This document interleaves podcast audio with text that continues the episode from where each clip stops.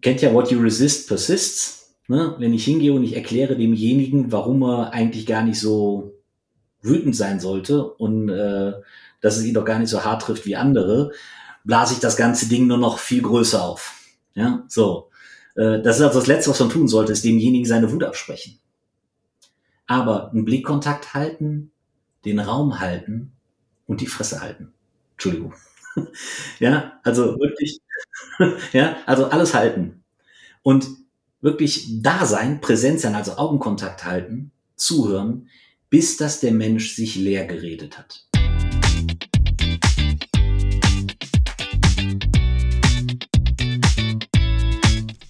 Herzlich willkommen bei Stark im Sturm, dem Podcast für Positive Leadership. Führen in unsicheren Zeiten, das ist das Thema und ich bin Jens Alsleben. Autor des Buches Stark im Sturm, Führen in unsicheren Zeiten und Leadership Coach.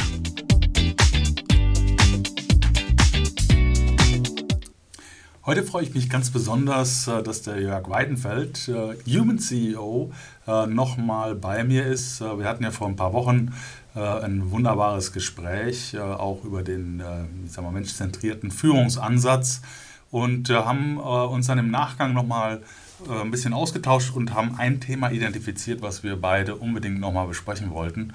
Auch angesichts der aktuellen Situation da draußen in den Märkten äh, nämlich die Frage, äh, wie führe ich denn äh, Kündigungsgespräche mit meinen Mitarbeitern in einer menschenwürdigen Form und was hat das letztendlich auch mit meiner Haltung als Führungskraft zu tun? Ja, und deswegen haben äh, der Jörg und ich beschlossen, heute äh, nochmal eine Folge, zu machen. Und wer weiß, äh, vielleicht hängen wir da noch ein paar andere Episoden dran.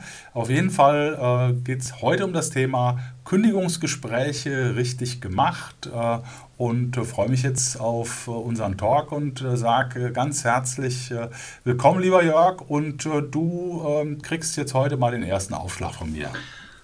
So, hallo, lieber Jens sehr schön, dass wir uns äh, heute wieder einmal zu einem intensiven, inhaltsreichen Podcast treffen können. Und ähm, ja, ich hoffe, es geht dir gut.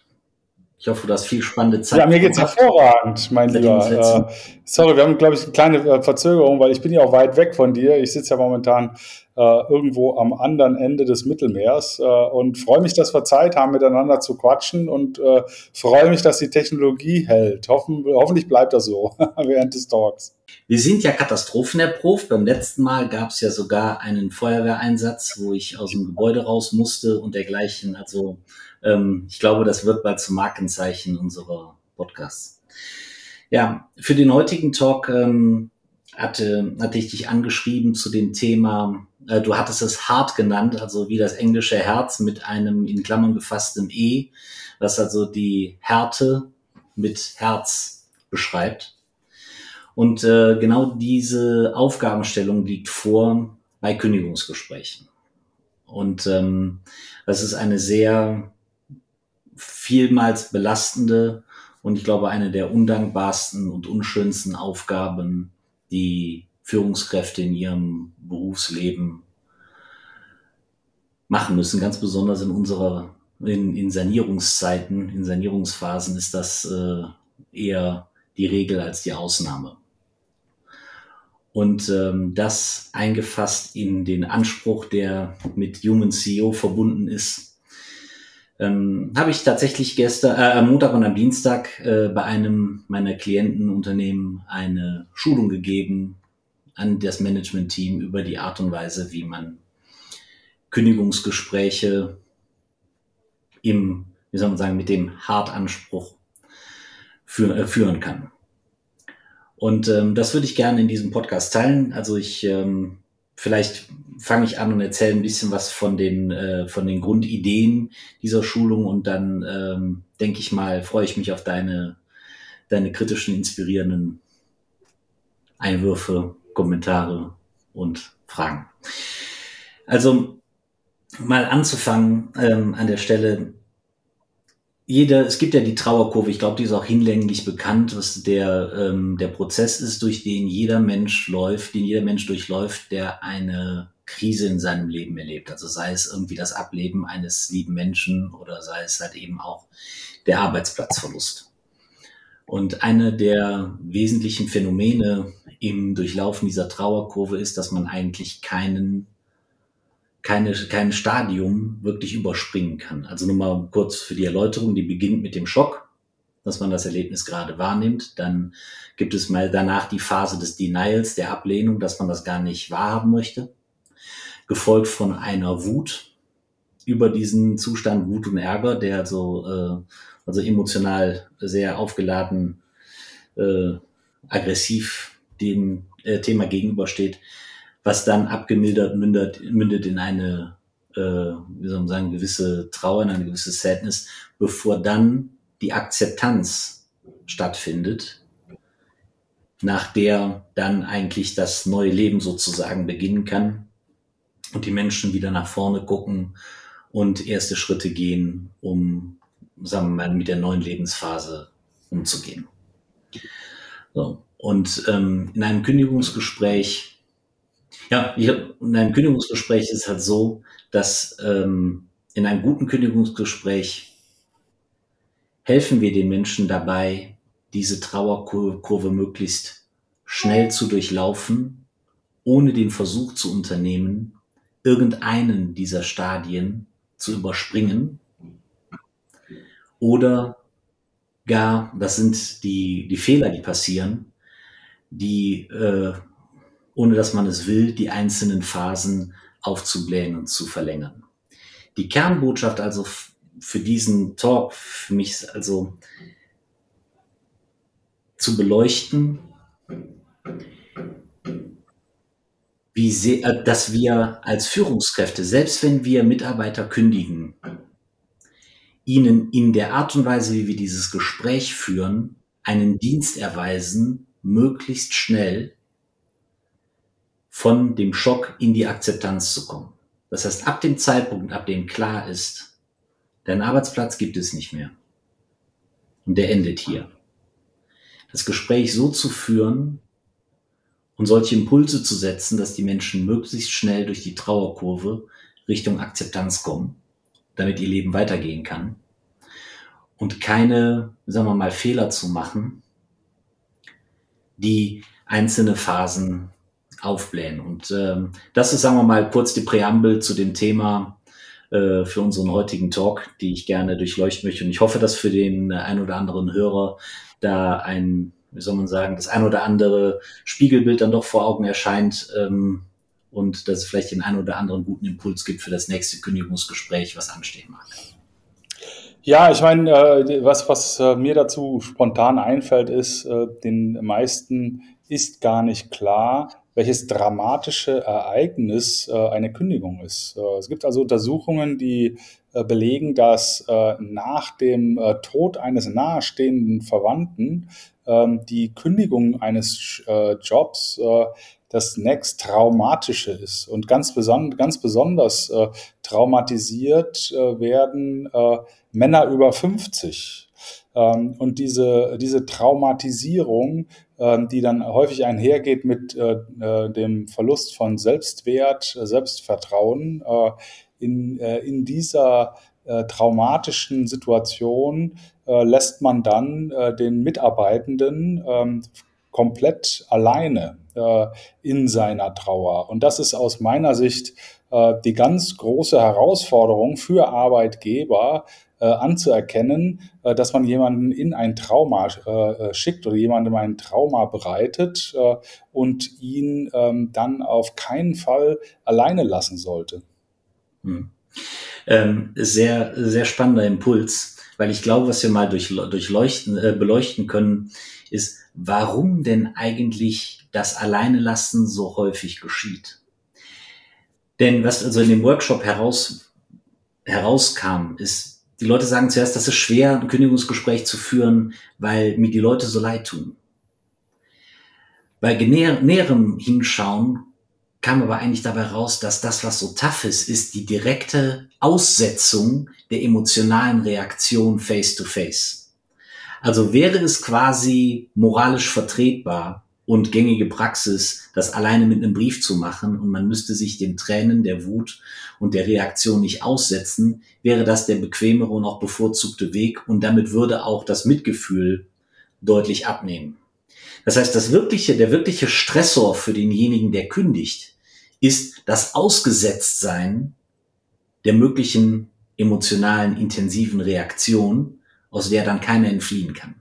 Also der Grund, warum die Leute alleingelassen werden, ist, weil die die weil die Kündigenden, also ich sage, ich nenne sie jetzt mal Manager für unser äh, weiteren Gesprächsverlauf, ähm, weil die Manager Stress haben mit der emotionalen Reaktion auf der anderen Seite. Das ist etwas, was sie vermeiden wollen. Was gibt es also da für äh, Dinge, die zum Beispiel das Leben schwer machen? Das eine ist, ähm, sind Aussagen wie, ja, mir fällt das auch schwer, dich zu kündigen, was in dem Moment für denjenigen, der gekündigt wird, vollkommen sekundär ist, wie es dem Manager dabei geht. Ja, so. Dann, äh, aber es hat es impliziert ein nach dem Motto, jetzt komm mir bloß nicht mit deinen intensiven emotionalen Reaktionen, ich leide schon genug dadurch, dass ich dich jetzt hier kündigen muss, jetzt belaste mich nicht doch zusätzlich mit deinem Leid.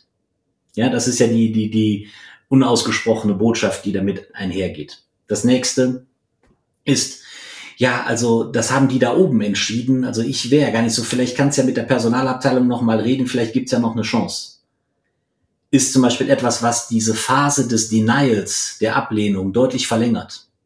Ich helfe den Menschen damit nicht, sowas zu. Es fühlt sich mitfühlend an, es fühlt sich äh, chancengebend an, es fühlt sich optimistisch an. Aber eigentlich ist es katastrophal, weil ich den Leuten damit die Möglichkeit nehme, möglichst schnell über diese Denial-Phase hinauszukommen. Was uns eigentlich direkt zu der nächsten Phase führt, der Wut. Wir leisten den besten Dienst, wenn wir in dem Kündigungsgespräch den Raum geben, dass die Leute so richtig wütend auf uns sein können. Es ist erstmal an der richtigen Adresse. Und zweitens, damit ist die Wut draußen. Den Dienst, den man den Menschen leistet, indem man den Rahmen bietet, dass sie richtig, richtig sauer sein können.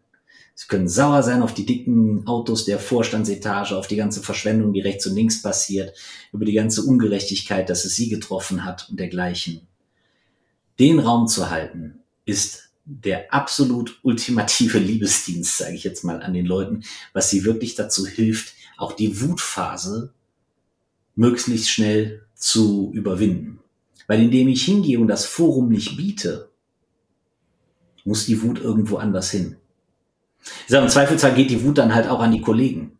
Also wenn die dann nicht in die Meeting los, dann habe ich die Wut zu Hause, dann habe ich die Wut bei den, bei den anderen Leuten, bei den Kollegen. Also die, die Wut, die will ja irgendwo hin. Und egal, wo sie sonst hingeht, ist sie schlechter fürs Unternehmen und für denjenigen, der gekündigt wurde, als wenn sie genau dort Raum bekommt, wo sie hingehört. In dieses Kündigungsgespräch.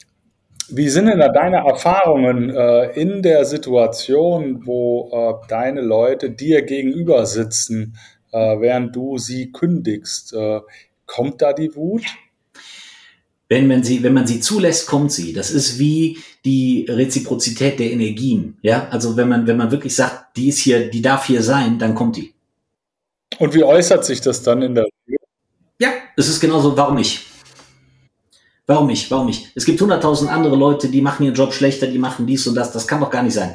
So. Und dann gibt es eine gewisse Rage. Es kommt die Darstellung der Ungerechtigkeiten, die ganzen Symptome, die man sieht, die unfähigen Manager, die viel zu viel Geld kosten und die für die ganze Misere verantwortlich sind. Und da passiert wieder nichts und so weiter. Also es gibt ganz viel Projektion, ganz viel Wut darüber, dafür, so. Und es sind aber ganz oft, wie soll man sagen, gar keine, es ist kein zielgerichtetes Feedback, so aller Situation Behavior Impact, wo man dann ein äh, konstruktives, kritisches Feedback bekommt, sondern es ist ein, es ist einfach, die Worte sind ein, so ein Katalysator für den Ausbruch dieser Wut, aber auch dieser Not, die damit einhergeht. Also das ist die, das ist ein, Gefühlscocktail. Diese Wut hat auch ganz viel die Not und die Angst mit drin.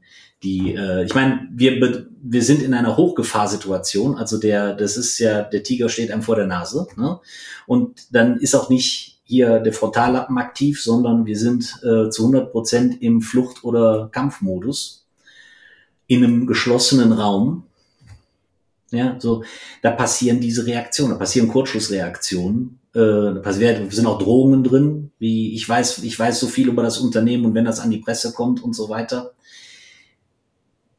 Man, es geht halt eben darum, das richtig zu dekodieren. Es ist eine normale Phase in der Trauerkurve und es ist eine gesunde Phase. Jede Drohung, die in diesem Raum artikuliert wird, raus darf, rauskommt, ist damit auch, hat an, wie soll man sagen, hat an PS im Nachgang schon immens verloren. Lass uns mal kurz auf die Reaktion auf der anderen Seite. Also wie reagiere ich denn als derjenige, der mit diesem Wind, wer mit dieser Wind entgegenbläst? Kennt ja What you resist persists. Ne? Wenn ich hingehe und ich erkläre demjenigen, warum er eigentlich gar nicht so wütend sein sollte und äh, dass es ihn doch gar nicht so hart trifft wie andere, blase ich das ganze Ding nur noch viel größer auf. Ja, so. Äh, das ist also das Letzte, was man tun sollte, ist demjenigen seine Wut absprechen. Aber einen Blickkontakt halten, den Raum halten und die Fresse halten. Entschuldigung. ja, also wirklich, ja, also alles halten. Und wirklich da sein, präsent sein, also Augenkontakt halten, zuhören, bis das der Mensch sich leer geredet hat. Bis das von sich aus nichts mehr kommt. Weil dann kommt eigentlich auch direkt sieht man die Trauerphase. Wie lange dauert das? Wie lange dauert das, bis nichts mehr kommt? Ja, hängt vom, hängt vom Temperament ab. Also, ähm, aber ich denke, man, man ist äh, zwischen fünf und sieben Minuten ist man eigentlich gut dran. Es ist keine ewige Rede. Zwischen fünf und sieben Minuten ununterbrochen mit Atempause ist eigentlich alles Pulver verschossen. Also das musst du einfach nochmal äh, ähm, wiederholen. Zwischen fünf und sieben Minuten. Das ist übrigens auch die Erfahrung aus der Mediation. Wenn Menschen einen wertschätzenden, empathischen Raum haben, dann dauert das nie länger als fünf bis sieben Minuten, bis sie alle Themen, die sie bewegt, äh, auf den Tisch gepackt haben. Und wenn man äh, das in den Kontext setzt äh, zu der Wirkung, dann sind das in so einer Phase die wichtigsten fünf bis sieben Minuten, die man überhaupt dem Gegenüber nur geben kann. Weil davon abhängig dann auch der weitere Verlauf des Prozesses ist. Äh, wird das Ganze weiter äh, sehr konstruktiv begleitet oder eher destruktiv? Also ich würde sagen, in einer, äh, in einer Trennungssituation diese fünf bis sieben Minuten ganz bewusst auszuhalten, entscheidet über eine ganze Menge äh, auch an, an äh, Reputation, an äh, Frage, wie der Mensch äh, dann äh, sich wieder aufrichten kann und weitermachen kann, äh, wie die äh, Kollegen, die diese Prozesse beobachten, beurteilen, wie mit äh, äh den Mitarbeitern umgegangen wird, etc. pp. Also der Impact kann gar nicht größer sein, als, äh, äh als er tatsächlich ist, wenn man diesen Leuten fünf bis sieben Minuten gibt. Genau. Und die Bereitschaft dazu, diese fünf bis sieben Minuten zu geben und auch die Reaktion, die danach kommt, ist ja abhängig davon, inwieweit ich als Manager mich angegriffen fühle und anfange beleidigt zu sein oder mich unfair behandelt zu fühlen oder was auch immer. Oder zu verstehen, dass ich in diesem Moment als Projektionsfläche fungiere so. Und das eine sehr effektive Rolle ist. Also, dass ich diese Rolle nicht ablehnen soll, sondern wirklich, ähm, das gehört mir zu dem Job, genau das in dem Moment zu sein und das zuzulassen. Und vor allen Dingen am Ende den Menschen als gar keinen Vortrag zu halten mit, jetzt will ich ja nochmal mein, meine Sicht der Dinge darstellen, alles Blödsinn, sondern manchmal geht das Stillschweigen und manchmal mit einem einen oder anderen Satz, um demjenigen anzuerkennen, ich kann deine Wut gut nachfühlen und ich an deiner Stelle würde wahrscheinlich genauso empfinden. Reicht manchmal komplett aus, um das anzunehmen. Das Paket ist dann geliefert Und dann ist gut. Und man weiß halt eben auch danach, der, der Mensch ist dann noch gar nicht mehr so weit weg von der Annahme. Das heißt also, alle weiteren begleitenden Maßnahmen, wie, wie sieht das Paket aus? Gibt es ein äh, Outplacement? Gibt es, äh, wie sieht der Arbeitsmarkt aus und dergleichen? Äh, die Empfangsbereitschaft dafür passiert auch erst danach. Auch ein ganz wichtiger Punkt. Deswegen ist auch zum Beispiel. Das ist auch nochmal ein ganz wichtiger Punkt äh, zu glauben, dass ich den Gegenüber auf der Sachebene erreiche, auch wenn es vielleicht äh, positive äh, Themen sind, also wie begleiten wir im Rahmen eines Outplacements äh, dich konstruktiv, bla bla, aber den, den Menschen wirklich auf dieser Sachebene zu erreichen, funktioniert völlig richtig, was du sagst, wirklich nur dann, äh, wenn die Emotionen Raum hatten und deswegen ist es äh, gerade für Menschen, äh, die sehr äh, gerne auf der Sachebene unterwegs sind, äh, so wahnsinnig wichtig, äh, ganz bewusst äh, der Emotion Raum zu öffnen und sich ganz bewusst zurückzuhalten mit inhaltlichen Kommentaren, Vorschlägen, Beschreibung von Rahmenbedingungen. Der Mensch muss den Mensch aushalten. Hm. Und ich glaube auch, das ist, wenn wir, ich meine, wir wollen uns ja alle gut fühlen in dem, was wir tun und in der Rolle desjenigen, der einen anderen kündigt, fühlt man sich ja eher wie ein äh, Schlechter. Ja, so, dann ich mache, ich übertreibe mal. Jetzt habe ich dort eine alleinerziehende Mutter, die gekündigt wird. Also, wo ich die Annahme treffen kann, dass danach eine wirklich soziale Härte äh, den, den Menschen begegnet, die man seinen eigenen Kindern äh, in, in allen Albträumen nie wünschen würde. Ja. So. Das auch, wie soll man sagen, auch in, in äh, wenn, wenn, wenn diese Härten sichtbar sind, zu begreifen, dass durch diese, also durch das Nicht-Aufladen des möglichen Drohszenarios, also dass ich das Gespräch nicht damit befülle zu sagen, oh, ich kann mir vorstellen, dass die Kündigung für dich sehr, sehr hart ist, weil wenn ich mir vorstelle, du bist alleine ziehen, hast drei Kinder, dann muss ja für dich ein großes Drama sein. Also das mag sich mitfühlend anhören, aber das wäre die größte Katastrophe. Also auch hier ist es so, es ist der beste Dienst an den Menschen, möglichst effektiv, möglichst schnell durch diese Phasen der Trauerkurve zu kommen, weil auch für die alleinerziehende Mutter kann die Verbesserung der Lebenssituation erst nach Annahme beginnen. Nach dieser Phase der Annahme. Vorher äh, ist das nicht, ist das nicht möglich. Hm. Aber ja, und wichtig ist auch, jeder Mensch durchläuft diese Trauerkurve in seiner eigenen mhm. Geschwindigkeit. Und äh, wie du es ja auch schon gesagt hast, man kann keine Abkürzungen nehmen. Äh, man kann äh, nur helfen, äh, jemanden da äh, mit, mit äh, ich sag mal, beschleunigter Geschwindigkeit durch diese Phasen durchzubegleiten. Ja. Ne? Aber es kann also durchaus sein, dass der eine oder andere Mitarbeiter, ähm, nachdem er die Kündigung ausgesprochen gekriegt hat, äh, für sich reflektiert, boah, das ist scheiße, nö, das will ich eigentlich nicht, äh, naja, ich kann ja eh nichts dran ändern. Eigentlich, wenn ich mir überlege, ich wollte sowieso schon lange gehen, Mensch, das ist eigentlich ganz gut, jetzt kann ich mich endlich beim äh, Müller auf der anderen Straßenseite bewerben.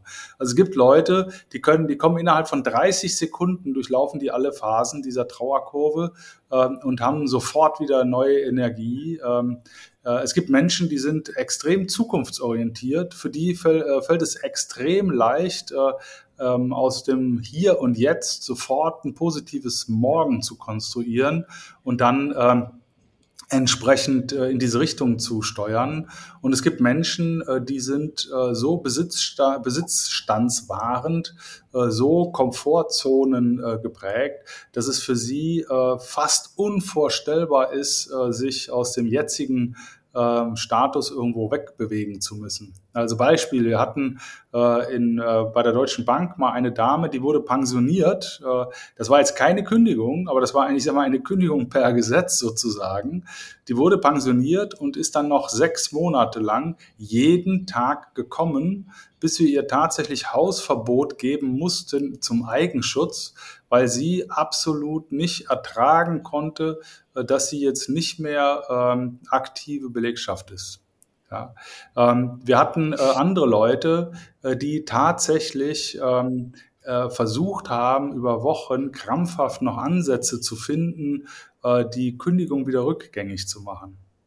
Wir haben äh, Leute, die äh, danach äh, in die äh, tiefe Depression gegangen sind, äh, denen du das äußerlich nicht angemerkt hast, ähm, die äh, gute Miene zum bösen Spiel gemacht haben.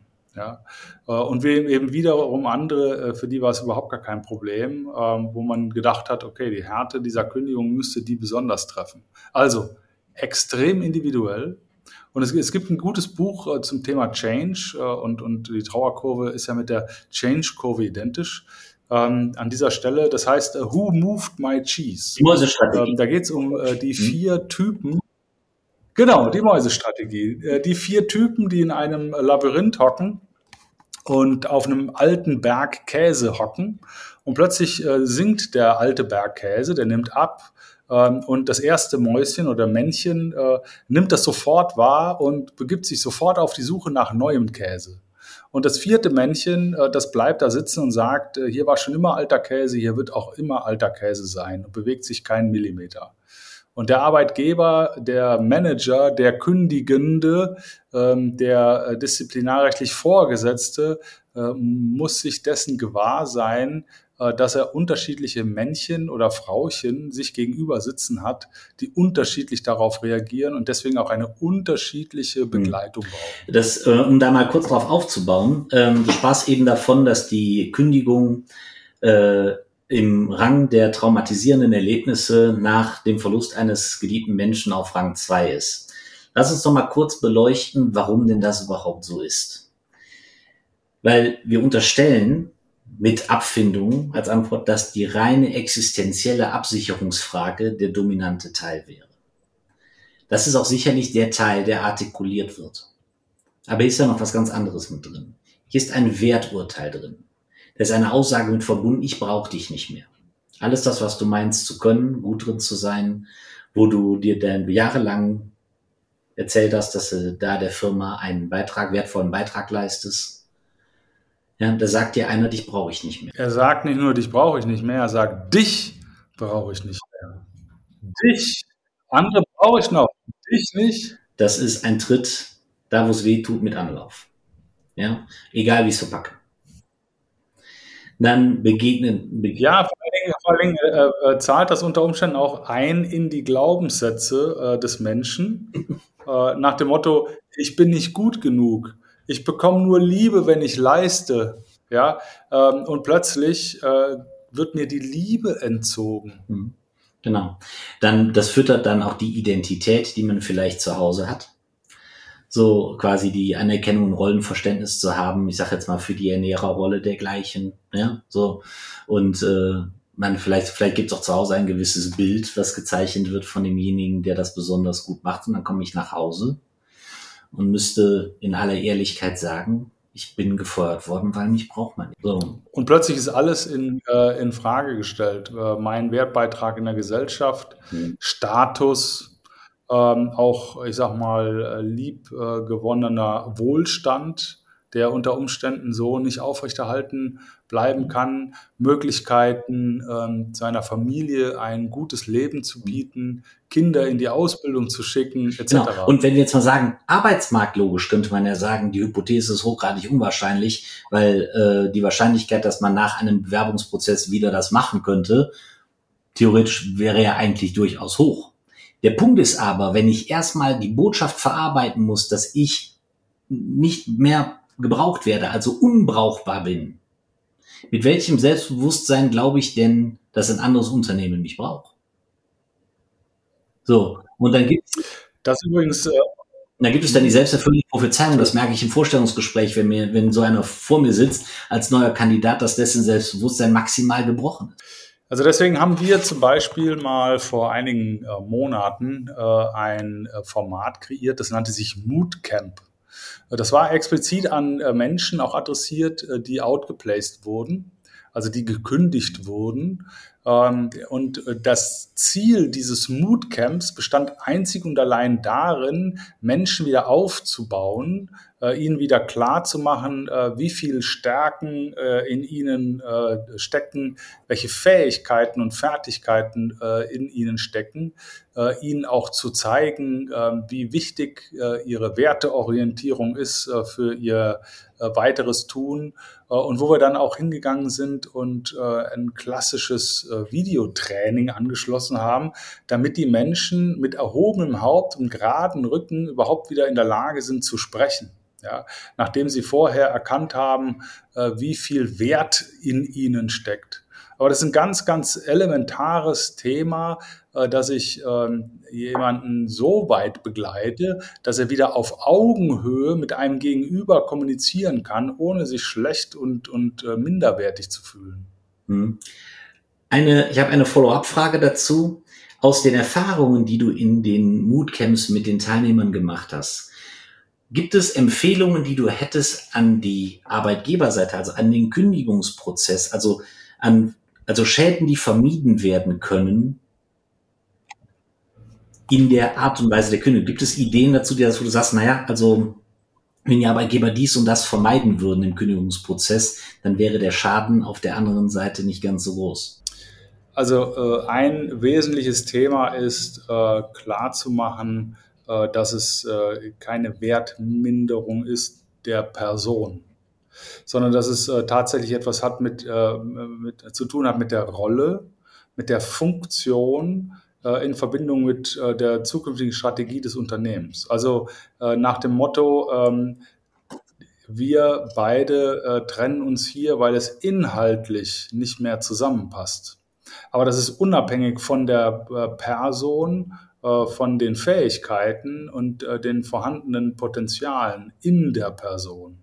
Und dass es eben wichtig ist, äh, dann diese Potenziale auch nochmal herauszuarbeiten, zu unterstreichen im Sinne eines Outplacements, dass man sagt, okay, im nächsten Schritt ist nochmal ganz wichtig, dass ähm, du dich mit deinen Fähigkeiten und Fertigkeiten ähm, entsprechend neu positionieren kannst in Unternehmen, die genau diese Fertigkeiten und Fähigkeiten suchen. Und dabei lassen wir dich unterstützen. Hm. In der, ähm, das bringt mich zu dem, zu dem Punkt, zu den Grenzen der eigenen Rolle als Manager, der ein Kündigungsgespräch führt. Ja? Also das, was du im Moodcamp gemacht hast, ist, glaube ich, ist eine Rolle, also gerade wenn jetzt bei den Zuhörern äh, Führungskräfte sind, die sich fragen, ja, wie weit soll ich denn jetzt einen Mitarbeiter nun begleiten, den ich kündige? Also ich kann nicht vom sagen wir, vom bösen Tiger zur Schmusekatze werden in ein und der gleichen Rolle. So, das heißt also, es gibt eine Grenze der Rolle, also die, die des Kündigenden endet mehr oder weniger mit der Wutphase. Ja, also den Raum zu geben, diesem Wutraum zu machen. Aber dann ist es wichtig, dass die Klarheit bleibt mit, das Verhältnis ist vorbei. Dann gibt es noch die rationale Sache mit dem, mit dem Paket und den Ausstiegsmodalitäten. Aber dann eine Überführung in eine Betreuung wie ein Outplacement wie eine, äh, wie ein Moodcamp, wie also eine Begleitung danach, ist auch durchaus wesentlich, das anzubieten. Aber eine Sache ist auch ganz klar, diese Rolle kann, also das Kündigungsgespräch könnte das nie machen. Und ein Angebot von weiteren, ich sage jetzt mal, ähm, therapeutischen und mitfühlenden Gesprächen mit demjenigen, der kündigt, macht auch keinen Sinn. Weil es sind äh, ist quasi das, das muss auch als Projektionsfläche für Wut sozusagen bleiben, um das eine abschließen zu können und mit dem anderen beginnen zu können. Also ich glaube, es ist auch wichtig, dass wir die, dass wir die Grenzen der Rolle des Managers in dem Kündigungsgespräch auch ganz klar definieren, wo die Aufgabe da beginnt und wo sie endet. Ja.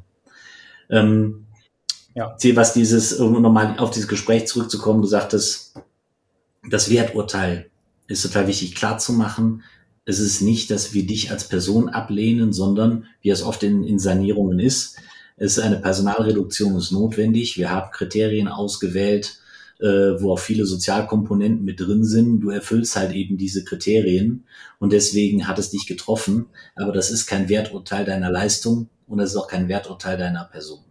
Jetzt gibt es aber auch die anderen Fälle, wo wir tatsächlich jemanden kündigen in der Person, also wo jemand tatsächlich äh, wie soll man sagen, trotz, trotz Abmahnungen, trotz, es gibt ja auch Kündigungen, wo die Lage komplett anders ist.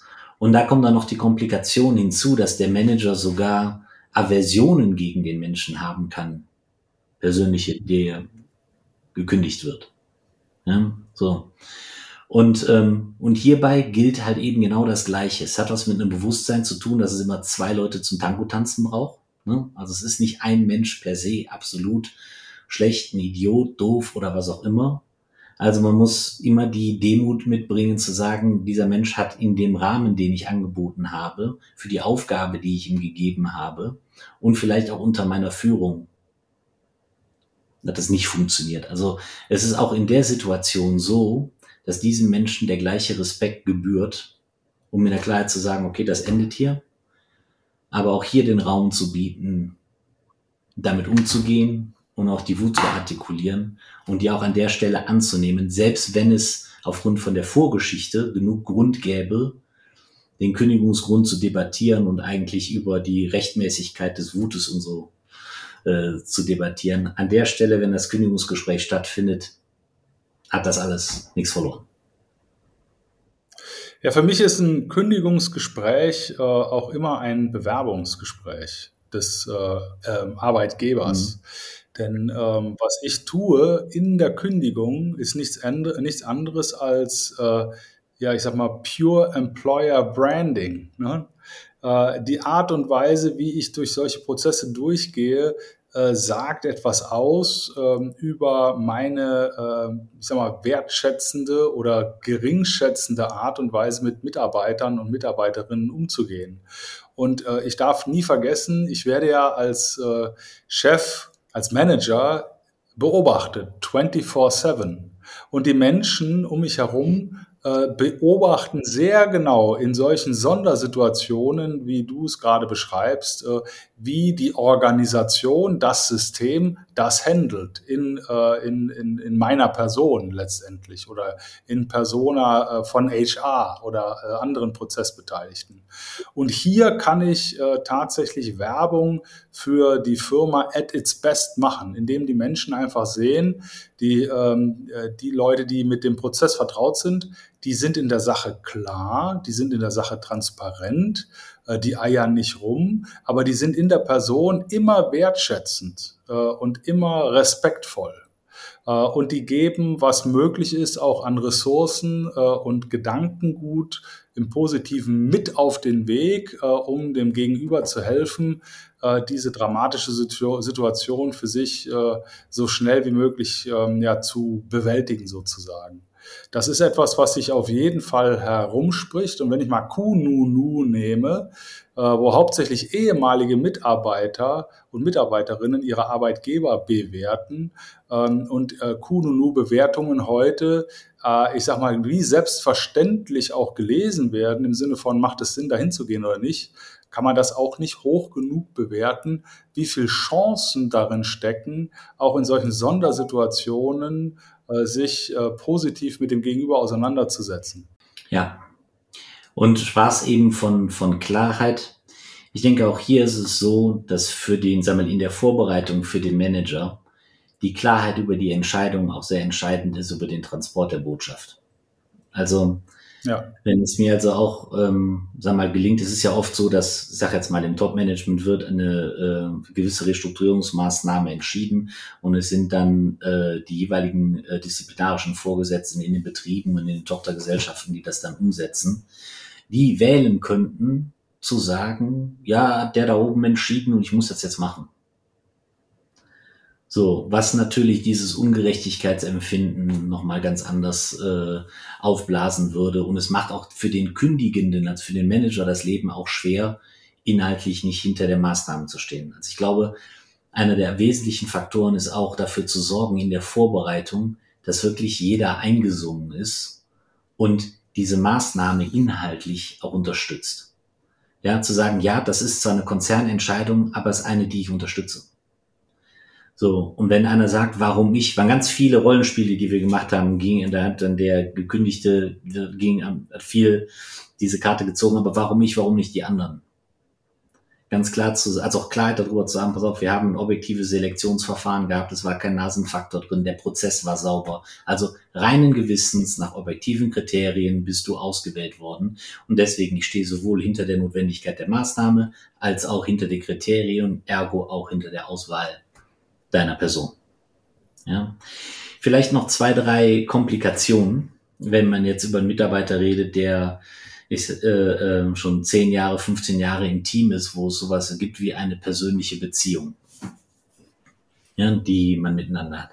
Also da auch gerne die Karte ziehen, zu sagen, wenn persönliche Beziehung zu tief drin ist, also, also zu also ein zu dominanter Bestandteil ist dieser Arbeitsbeziehung, auch wirklich zu sagen, das lasse ich einen Kollegen machen. Ja, also auch durchaus die eigenen Grenzen zu kennen, zu sagen, hier, pass auf, hier haben wir es mit einem Menschen zu tun, der ist mein Nachbar, die Kinder gehen in die gleiche Schule, ich habe zudem äh, eine persönliche Beziehung, ich habe den sogar damals angeheuert und so. Wenn einem das zu schwer fällt, die Klarheit zu bewahren und den Weg zu gehen und dem danach auch noch äh, im privaten Umfeld gerade in die Augen gucken zu können, durchaus auch ähm, die, dieses Kündigungsgespräch, wie gesagt, vielleicht an die Personalabteilung abzugeben oder an äh, jemand anderen, der das kann, wenn das nicht geht. Ja, also das sind besondere Komplikationen. Also das, äh, das würde ich äh, insofern auch noch mal ein bisschen hinterfragen, ähm, denn wenn ich mir, wenn ich dieser Person dann auch hinterher noch begegne, wenn er also in meinem sozialen Umfeld äh, nicht verschwindet, sondern da bleibt, äh, dann ist die Frage, äh, was macht das mit der Beziehung? Ähm, und wie belastet äh, wird die Beziehung dann dadurch, dass ich das Gespräch führe versus äh, dadurch, dass ich dem Gespräch aus dem Weg gehe? Also ich bin bei dir. Ich finde, dass, äh, dass man auch durchaus solche schwierigen Entscheidungen an Kollegen abgeben kann, wenn man nach reiflicher Überlegung zu dem Schluss gekommen ist, dass es für die weitere Beziehung zu dieser Person äh, besser ist, äh, wenn man die, das Gespräch an jemand anders abgibt. Aber man sollte sich auf jeden Fall als, ähm, als Kündigender oder als, äh, als, als äh, ich sag mal, emotional betroffener äh, Kündigender ernsthaft die Frage stellen, was bedeutet das für die Beziehung zu dieser Person und seinem Umfeld, also Family, äh, wenn ich mich äh, der Sache stelle und respektvoll und, und wertschätzend in der Person bleibe, auch in der Sache hart, äh, versus der Tatsache, ich äh, entziehe mich dem und überlasse das jemand Dritte. Mhm. Also vielleicht, ähm, ich glaube, es gibt nicht die eine richtige Antwort darauf als äh, Pauschallösung. Also den Fall, den wir in dem Rollenspiel hatten, waren, da waren dann Vorwürfe drin wie, äh, hätte es mich vorwarnen können und hätte sicherlich Einfluss nehmen können, dass es nicht mich trifft und äh, hätte sicherlich, äh, und dann, wenn es um, um das Verhandeln des Pakets geht, äh, also ich finde, ich hätte mehr verdient und warum gibst du mir das nicht? Und äh, egal ja. was es ist, dann haben wir den Vorwurf der persönlichen Vorteilsnahme oder dass die persönliche Beziehung einen Einfluss ja, darauf ja. hatte, etc. pp. Manchmal liegt auch der Weg einfach da drin, dass man das Gespräch zwar selber führt, aber einen Profi mit dabei hat, um diesen, diese Objektivität genau. zu gewährleisten, um sich selber genau. zu schützen, dass danach nicht irgendwelche äh, anderen Vorwürfe in irgendeiner Form äh, kommen. Ja. Ja. Und vor allen Dingen, um die Objektivität auch äh, behalten zu können im Sinne anderer, ebenfalls Betroffener. Ne? Dass eben nicht die Vetternwirtschaft äh, dann irgendwann äh, da hochkommt, so nach dem Motto, ey, die zwei, die kannten sich doch gut, hat bestimmt jetzt für den nochmal was Besonderes rausgehandelt, die, die, die dumm. Ja, sondern es muss ja gerade auch in so einem Prozess, wo nicht nur einer betroffen ist, sondern unter Umständen über entsprechende Massenkündigungen äh, auch, auch mehrere Kollegen betroffen sind, auch sichergestellt sein, dass der Prozess fair, klar, transparent äh, und so objektiv es irgendwie geht, auch durchgeführt wird äh, und äh, es eben da keine Unterschiede gibt.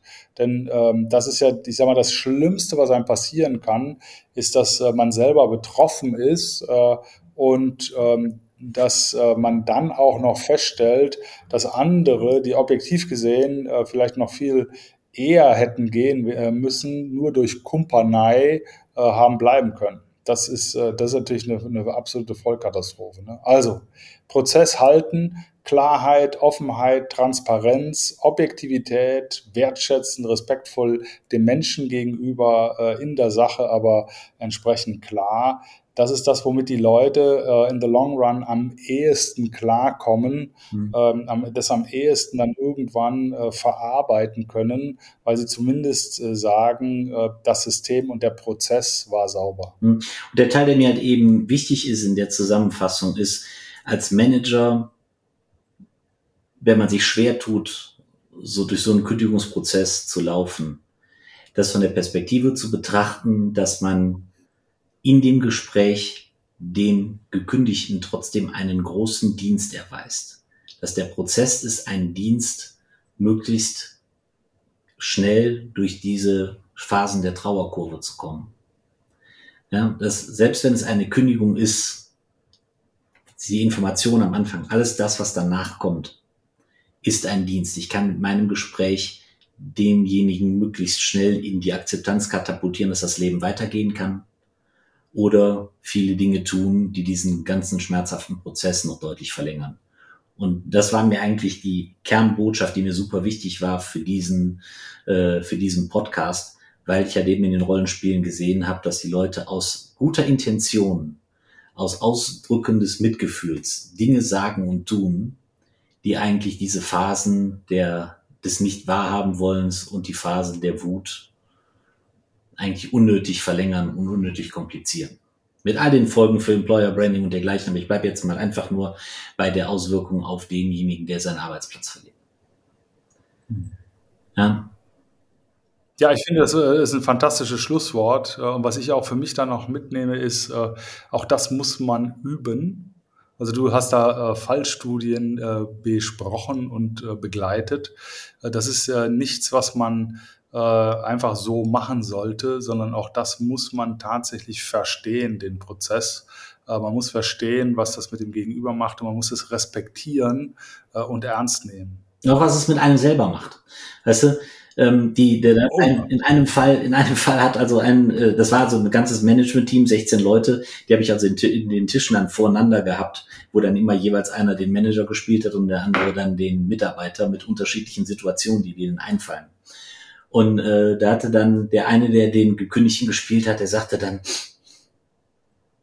ich fühle mich gerade richtig gekündigt. So, also die tauchen dann auch so tief ein, die inkarnieren dann so sehr in diese Rolle und in dieses Gefühl, also es funktioniert.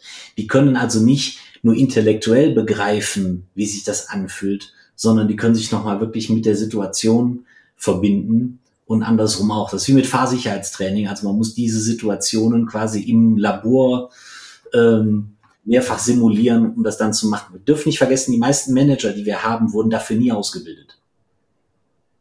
Das sind Ingenieure, das sind Verkäufer, das sind Leute, die, die fachlich da sind, die würden für diese Übung nie ausgebildet. Was, was, was im Prinzip dann auch gilt, äh, also das ist, die Kündigungsgespräch ist das eine, dem nahe sind Feedbackgespräche, sind sowohl sich Feedback zu holen als auch andersrum.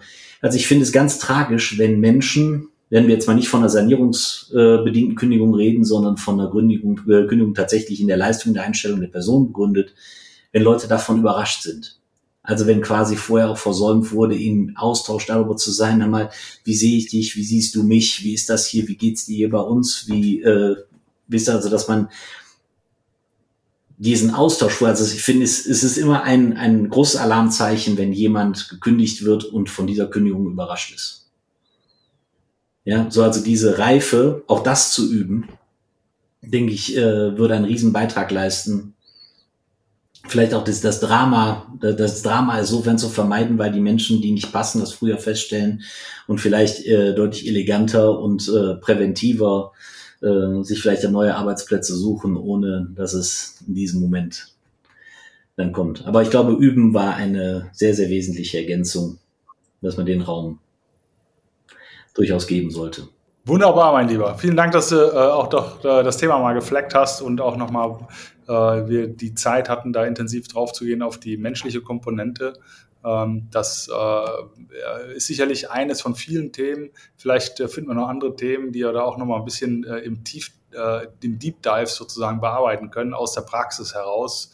Ähm, ja, mir bleibt äh, momentan nur Danke zu sagen und äh, freue mich auf unseren nächsten Talk und äh, wünsche dir jetzt erstmal äh, alles Gute. Bleib äh, wie immer stark im Sturm und äh, wir sehen uns an anderer Stelle auf einer anderen Welle. Machen wir. Alles gleich wie jetzt. Viel Spaß.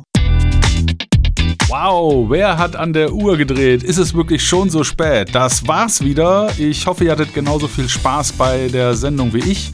Ich würde mich wahnsinnig freuen, wenn ihr auch beim nächsten Mal wieder bei Stark im Sturm dabei seid, den Kanal abonniert, kommentiert, teilt äh, und freue mich auf ein Wiederhören. Und wie immer, bleibt allzeit stark im Sturm.